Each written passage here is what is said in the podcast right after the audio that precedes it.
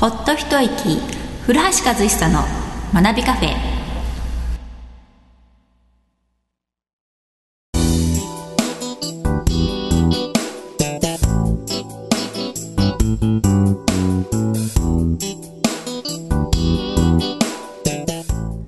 皆さんこんにちは。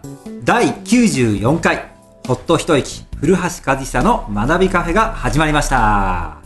今回もですねウーシャ先生を招いてお話を進めていきたいと思いますではウーシャ先生こんにちはこんにちは。ありがとうございまはいす。こちらこそ今日もよろしくお願いしますお願いします。いやーこないだ盛り上がりましたねありがとうございます。あの話はね多くの人たちにきっとねよし頑張ろう勇気を与えてくれたんじゃないかなと思うんですよねそう思ってくれるとね、嬉しいですね。はい、今日もね僕いろいろ聞きたいことがあるので、はいあのまたお願いしますねえっ、ーシャ先生あの僕はあのねあのまあ起業家とかアントレプラナうん。ーですよね、はい。えーこの話もウーシャ先生から聞きたいんですよ。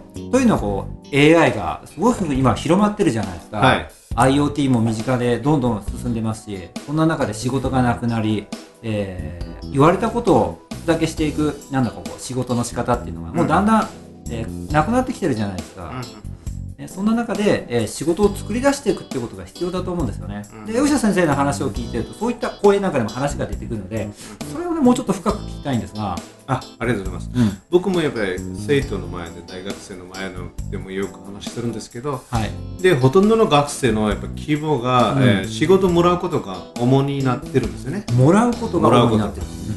何々企業に入りたいとか、うんうんそうするとやっぱ大学3年生というから就職活動やっそれはちょっとあのそれもいいですけど、んまあ素人だから何もわからないから企業のトレーニングとしては欲しい。うんでプラスもう一個の考え方今世界でいろんな流行ってるのははい。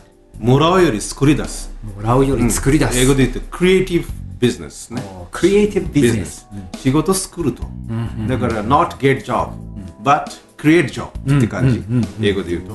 でそうするとやっぱり自分がゼロから出発するじゃないですか。はい何が足りないか。それやるためにどんな勉強必要とか、誰に学ぶか、どんなメンター選ぶか、どの訓練が必要とか、学生の時から気づいてほしい。でその道に走れば、勉強しろししなくても大丈夫です。自分からやりたいから。でそそうすると、AI だろうが何だろうが、別にあんまり採用されない。我々どこでも、僕どこでも、私どこでも大丈夫ですよって気持ちになるじゃないですか。なるなる。でリスクテイカーになるんですよ。どんな時代あってもリ、スクテイカーね。うん。私は大丈夫です。生き残れます。その気持ち、やっぱり学生の時から若者、若い時からやっていくと、えーこの時代に合ってるんじゃないかなと僕感じましたね。いや、本当そう思いますよ。うん。もう与えられたことをこなしていくっていう、こううんまあ、勉強もそうだし、仕事っていうのはもう日本ではもうここからは厳しいかなと思うんですよね。やっぱり今、宇社先生おっしゃられた通り、自分から作り出していくっていうことをしていかなくちゃいけないですよね。うん。なるほど。そういったレッスンって、どうしたら受けられるんですか？ね。でもこあのやっぱりいろんなところ今最近アントレ、ん。あの育てる要するに起業家するために、えーセミナーを行ってるんですけど、ただちっちゃい町でなかなか機会が少ないですよね、大きな町行くと、そういうの結構流行ってる。東京とか行くとね、東京とか行ね。くとね。家庭の中でできることってありますかね？家庭の中やっぱりね親の意識が高いといいと思います、親の意識が高いっていうと、具体的に言うと、例えば古橋先生がうん。お医者さんではい。例えると、はい。自分の子供は医者になってほしいうん。気持ちが強いと思います、うん。そうするとその人の医者になる気持ち全くないかもしれないうん。他の才能あるかもしれない、うん。例えば楽器がすぐうまい、なるほど。はい。野球がすぐうまい、うんはい。そしたら鈴木史郎先生作れないでなくなっちゃう、うんもしかしたらその人の才能あったかもしれないはい。第二鈴木史郎とか 面だ白い。けど医者になってしまって、才能はやっぱり潰れてしまうから、だからそこ親ってやっぱりいろいろ教えた方がいいね、お前自分がやりたいことを全面的にやってください、僕たちは協力します。いいね。やりたいことを全面的に協力していくっていう姿勢なんですね。それその意識親あるかどうか。そのために親の教育も必要ですよね、うん。最近の現代人ってやっぱりお父お父さんでもお母さんでもはい。仕事でやられてるんですよ。仕事が忙しいから他の考える暇があんまりなく、子供までやっぱり目がいかない、うん。だから塾に任せてる親が多いじゃないですか、うん、でそうするとクリエイティブさは親もできにくい。ですうん、そうですよね。土日もねあの疲れて休んでね、うん、子供までなかなか難しい。そうですよね。そこはやっぱり生き残るためにねあの、うのは、最新世の中どうやって動いてるか、えーそのために英語勉強、うん、お外国語ちょっと意識があったりした方がいいんじゃないかなと思います。最新に触れるってすごくいいですよね。刺激的ですし、面白いそうですし。そうか、最新ってなるともう英語はつきものなんですね。まあ、英語日本人英語って語学として取ってるけど、それもあるんですけど、はい例えば日本の英語能力ベースとして英検はい。何級取ってる、うん、あのあとシカゴ試験トエどのぐらいあるとか、でなんスコアどのぐらいそのスコアベースエデュケーションになってるんですよね、そうすると実際喋れるかどうかまでみんな意識そこまでしてない気がします。うーん、そうでしょうね。僕から言うと英検2級より、世界でどこの人でも、中学1、2レベルの英語でコミュニケーションできればそっちの方が多いじゃないですか。確かに。うん、それこそビジネスになる。ビジネスになりますよね、だから語学じゃなくてそれ生きた英語になってくるわけ、行きたいよ、はい。それスイッチに切り替えた方が、世界の情報も手に入れるし。なるほど。でプラス、えー、といろんな最新のもの例えばアメリカとかヨーロッパで流行ってるものはすぐできる。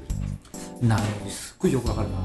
そうか、そう思うとやっぱり起業家の精神っていうか、ね、自分でゼロからクリエイトしていくっていった、えー、ものの考え方って身につけたいですよね。そうそうそうなってくれば英検1級取ろうが2級取ろうがそんなことは関係なくて、えーそれよりも、あのー自分がどうやって、えービジネスして、えーご飯食っていくのかっていうところに向いてきますもんね。そうなんですうんだからあの目的はっきりして英語をツールとして考えてほしいね、うん。ただのツール、それを利用して何かする。うん。みんな資格取って満足したりするから、何々大学受かって満足したりするから、それは遅い気がします。そうですよね。そうですね。でインド行ってみてください。彼らはね、えー、23カ国を喋って当然学生の時。ほう、二三個普通に喋れる3カ国をやるから。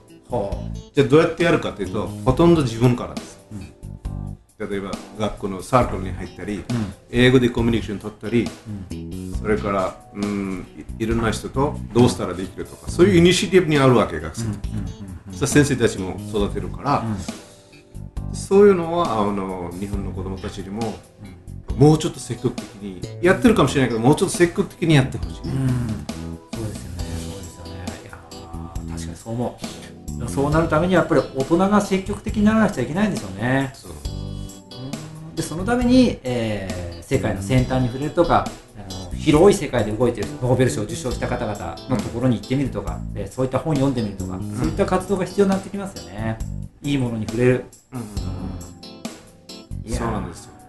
だからあともう一個企業で残業ってシステムあるじゃないですか。オーバータイムね。残業の仕事。あ残業はい、うん。そのがちょっと意味がわからない時あるんですあううんうんだって8時から5時まで仕事やってじゃああと2時間 3, 3時間残業ってやっぱり効率が自分のクオリティが低くなっちゃうんですよ。当然仕事忙しい時やらないといけないけど、なんで8時間の仕事6時間でできないのか考えてないです。うん考えてないから時間オーバーになっちゃうんです。うん。その時間で家帰っていろいろやったり勉強したり子供たちに教えたりことは増えていればすごいじゃないですか。そうですよね。ヨーロッパノルウェーとかデンマークとか他の国行ってみてますみんなね残業一切しないです。ようんそうですよね、うん生産性が高い、ね、先生高いです。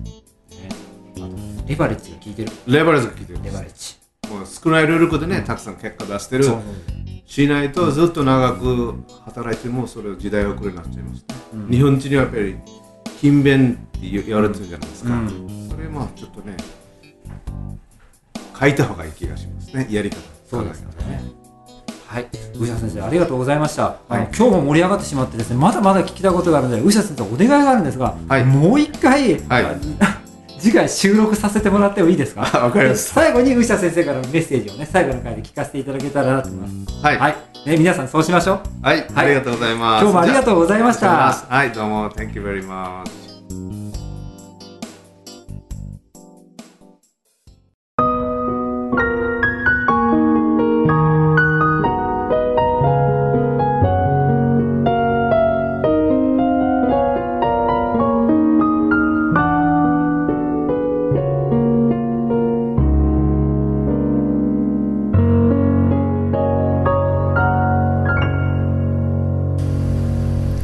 ほっと一息。古橋和久の学びカフェ。